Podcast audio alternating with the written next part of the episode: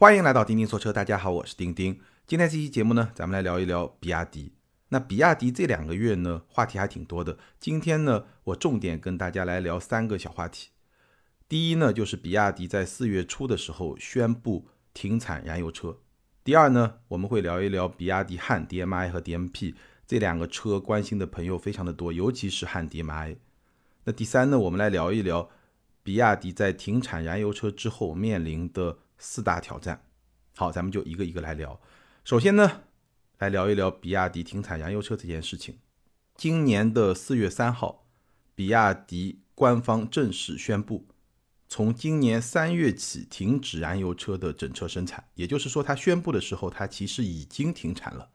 这是他四月三号做出的一个官宣。那这个决定呢？我给他的一个定义呢，这是一个非常有魄力的主动的选择。首先，我们来说一说为什么说比亚迪停产燃油车是一个主动的选择。可能如果你关注中国汽车市场销量的话，你会发现今年的一到两月份，比亚迪的燃油车的销量表现并不好。一月份是八千多辆，两月份是三千多辆，在比亚迪所有乘用车的销量的占比是比较低的，都是在个位数。那可能有人会觉得。比亚迪是不是因为燃油车卖的不好，所以呢顺水推舟把它就停掉了？其实不是的，比亚迪今年一二月份燃油车销量不佳，是比亚迪在逐步停产燃油车的这么一个举动的结果，而不是原因，不能因果倒置。因为我们可以看，从二零一九年到二零二一年过去的三年间，比亚迪的燃油车的销量基本上稳定在二十万辆左右。在比亚迪整个的乘用车的销量的占比是超过百分之十的，甚至是比较接近百分之二十的，大概是这么一个比例。所以这么一个比例，这么一个板块，对于比亚迪来说，绝对不是可有可无的。所以说，它是一个主动的选择。当然，比亚迪停产燃油车，这是一个很合理的选择。为什么这么说呢？我们待会儿会去分析，有很多的好处。但尽管如此。停掉燃油车这么一个主动的选择，我仍然认为是一个非常有魄力的选择。因为虽然从战略的角度上来看，停产燃油车这件事情可以说是有百利而无一害，但是从战术的角度来说，它还是会有些麻烦。比如说你的供应链、你的经销商这样一些共同利益链上的相关的合作方，你还是要去考虑他们的利益的。所以能够做出这么一个选择，还是需要一些魄力的。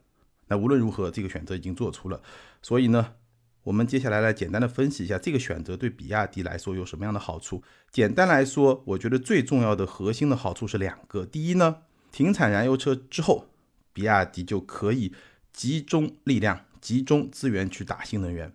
那但凡你做过一些事情，你就知道，你把所有的资源、所有的兵力集中到一个点上，你的胜算肯定比你分兵多路要高。这个就几乎不用多说了。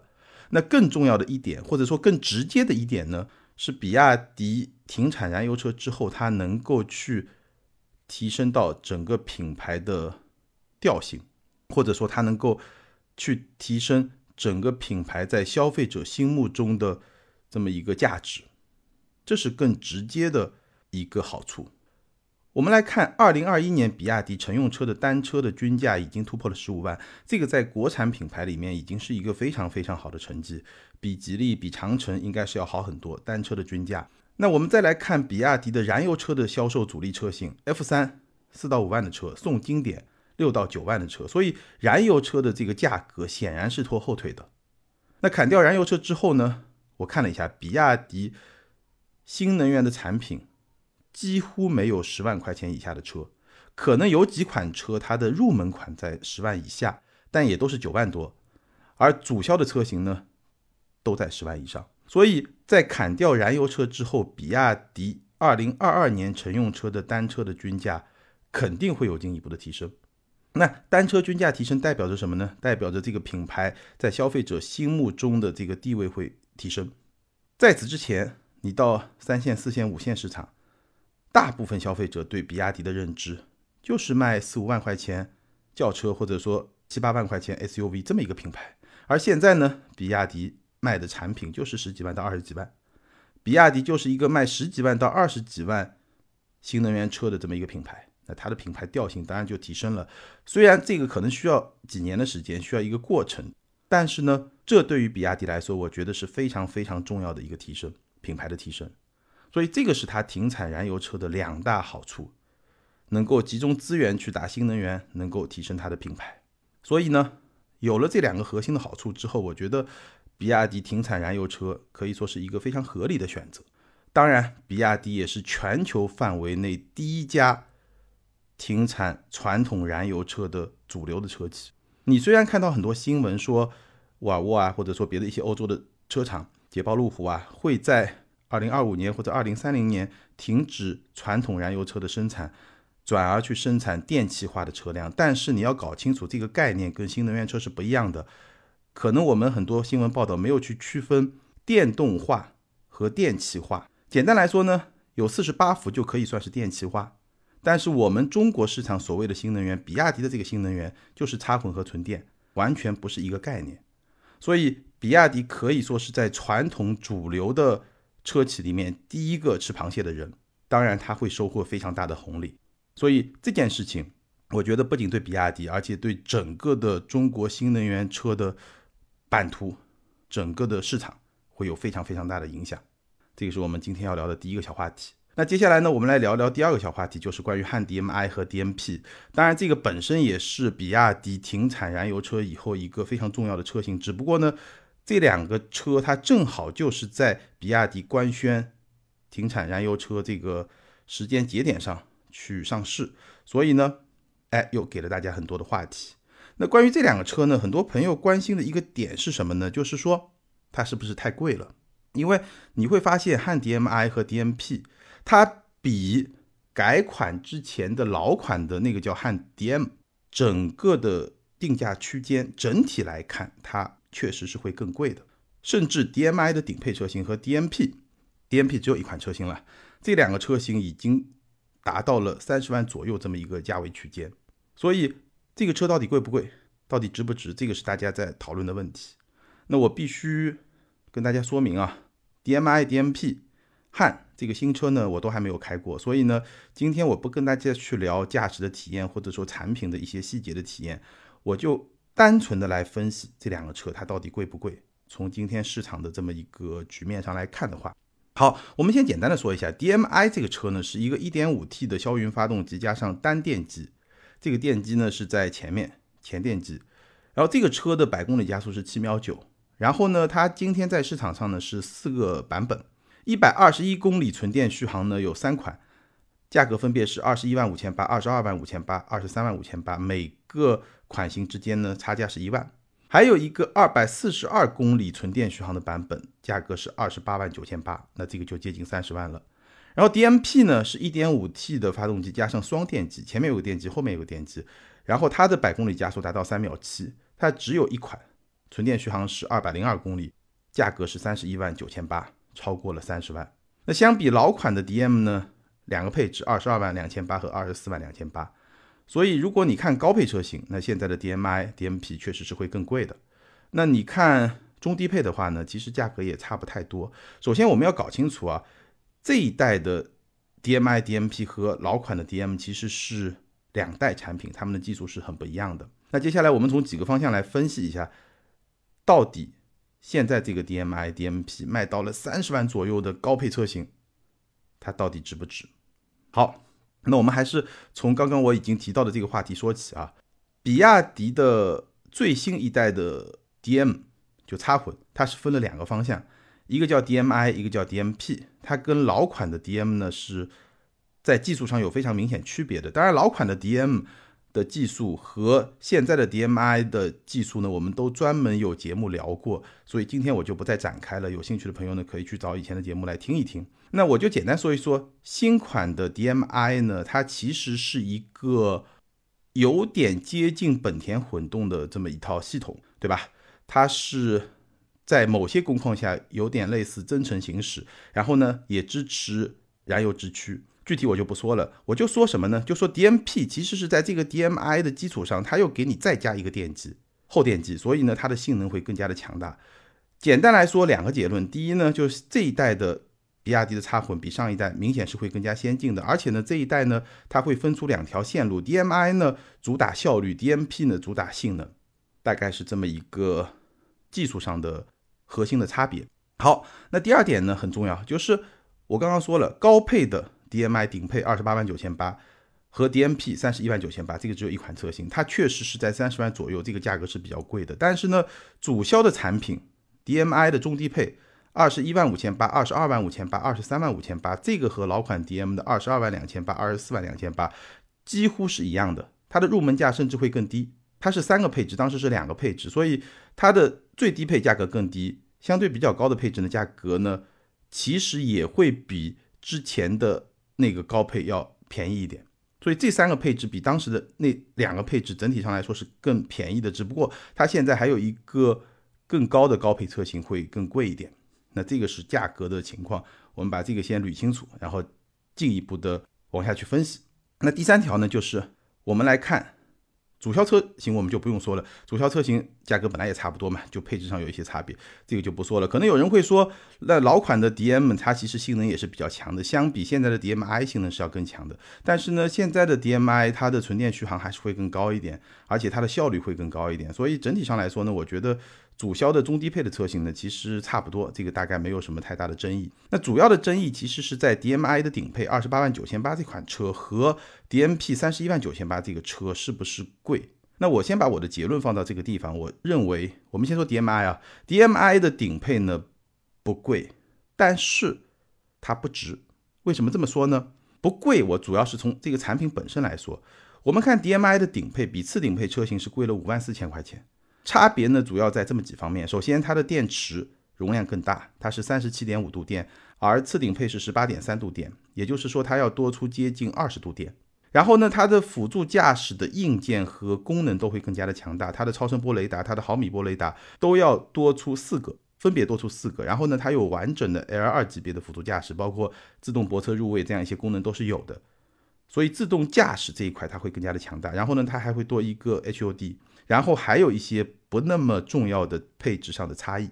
那基本上考虑到今天电池的价格涨得非常的快，在这个前提下，我觉得我刚刚说到的电池的配置上的差异，包括辅助驾驶这方面的配置的差异，包括 HUD 这样一些配置，值不值这五万四呢？我觉得是值的。所以从这个角度来说呢，我觉得这个 DMI 的顶配车型呢不贵。它虽然价格做到了二十八万九千八，但是呢它的配置是值这个价的。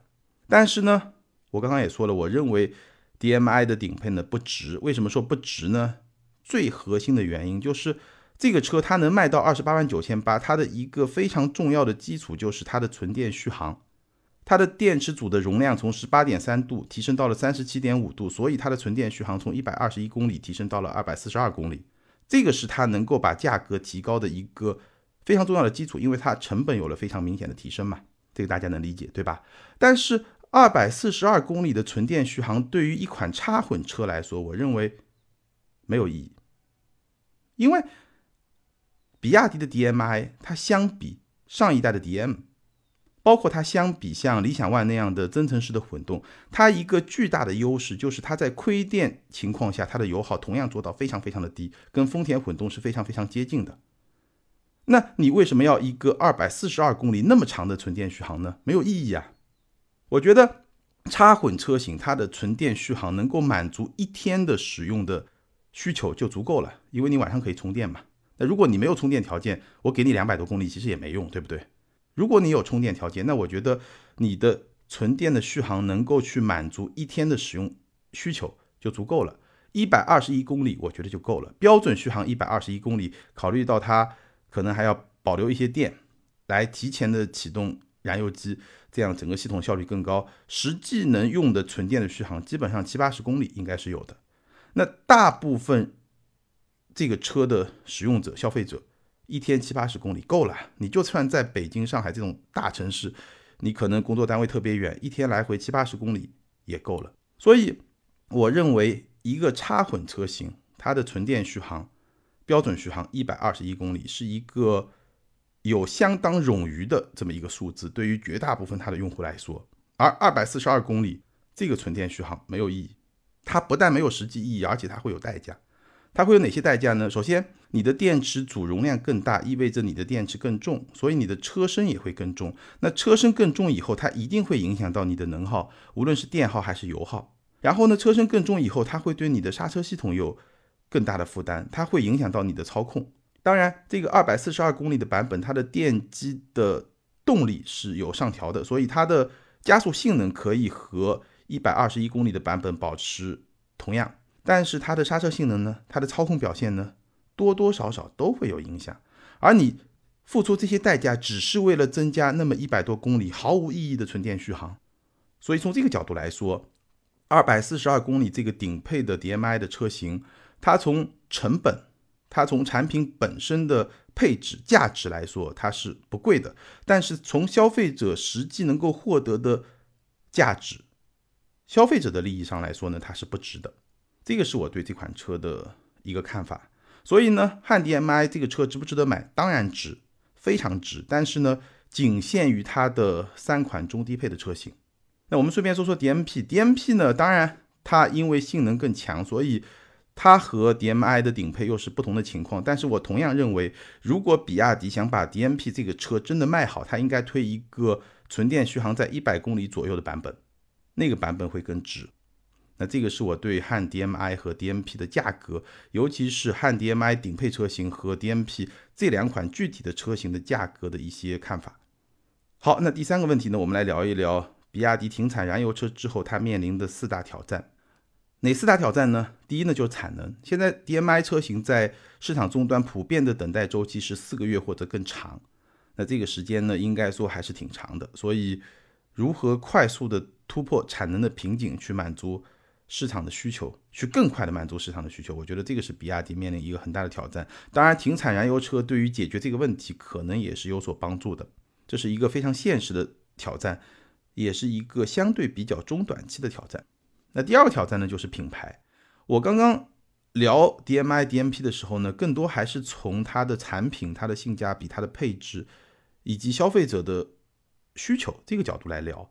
这两个角度来聊，它的产品的角度和消费者需求的角度，这两个角度来聊，我还没有提到第三个很重要的角度，其实是品牌，就是汉 DM-i 的高配和 DMP 这两个车，它能不能卖到三十万左右，其实还有一个很重要的维度，就是它的品牌。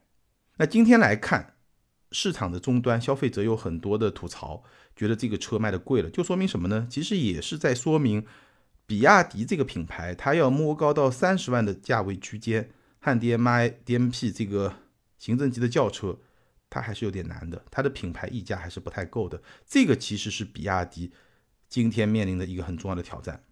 那品牌呢，其实是一个体系的能力，包括你整个品牌的形象，也包括你的产品力的基础、你的技术的实力，包括你终端的服务，这是一个很长期的一个体系的能力。这个提升呢，需要花一些时间。那比亚迪接下来提升品牌呢，其实是。三条路线同时走，第一条路线呢就是它的母品牌，比亚迪停产燃油车，然后推出三十万的汉 DM-i、DMP，包括汉 EV，那这个都是在提升母品牌。那第二呢，比亚迪和奔驰那个合资品牌叫腾势，这个品牌的主导权呢最近又被比亚迪拿回来了。那今年下半年呢会推一个 MPV，那这个品牌本身它的定位肯定会比比亚迪更高。而且比亚迪在今年下半年还会走第三条路线，就是它会推出一个独立的高端品牌。据说这个高端品牌旗下的产品的售价区间是五十到一百万，那明显是对着蔚来和 BBA 去的。首款车据说是一个硬派越野车，我们可以拭目以待一下。所以比亚迪在提升品牌这方面呢，应该说也是花足的力气，三条战线同时推进，去解决它面临的一个很重要的瓶颈。好，那第三个挑战是什么呢？就智能化、自动驾驶，包括车机。比亚迪的产品现在拥有的自动驾驶的能力，包括说它的车机智能化的能力，应该说放到传统燃油车的阵营里面来看，还是表现不错的。但是和造车新势力去比，这个差距还是比较明显的。整体上来看呢，还是会显得比较的传统。这个方向，我觉得对于比亚迪的未来可以说是至关重要。为什么这么说呢？因为你只有把智能化做好，那你这家企业才有新的盈利空间。我曾经聊过，未来的车它到底是一辆智能化的车，还是一辆能移动的智能终端设备？一家车企它的盈利能力有多强，很大程度上要看这家车企是硬还是软，也就是说，硬件和软件在它的产品中占的比例有多高。特斯拉为什么它的估值，对吧？它的市值能做到那么高，是因为它可以通过软件来赚钱。软件赚钱，边际成本是零，而边际收益很大。所以，能不能把自动驾驶做好，包括把智能车技做好，这个是涉及到一家车企未来的盈利能力，它的盈利模式一个非常根本的问题。而比亚迪在这两方面呢，暂时来说还都不是很强。当然，比亚迪在市场上也有一些收购的行为。那我们可以看一看接下来它的产品在这两方面是不是有一个快速的推进。最后一个挑战呢，全球化。中国品牌要真正成为一个强大的品牌，它必然要走全球化这条路。所以，我们如果去看比亚迪和特斯拉，因为有些朋友把比亚迪和特斯拉来放在一起对比，因为一季度比亚迪的销量和特斯拉的销量确实非常的接近，是全球卖的非常好的新能源车企。但是，比亚迪和特斯拉其实有。非常大的差别，比如说，比亚迪它是插混加纯电两条腿，特斯拉就是纯电，那这个就有很大的差别。而我刚刚提到的四个挑战里面的后面三个，品牌、智能化、全球化，这个也是比亚迪和特斯拉的非常重要的差别，而且可以说是差距。品牌、智能化、全球化，品牌比亚迪不如特斯拉。智能化，比亚迪不如特斯拉；全球化，比亚迪不如特斯拉。这三条是比亚迪和特斯拉的主要的差距。这个也是能够去解释为什么比亚迪今天它在资本市场的市值是七千亿人民币，大概可能还不到一点，而特斯拉是一万亿美元，基本上差一个数量级，就是他们的市值，一个特斯拉等于十个比亚迪。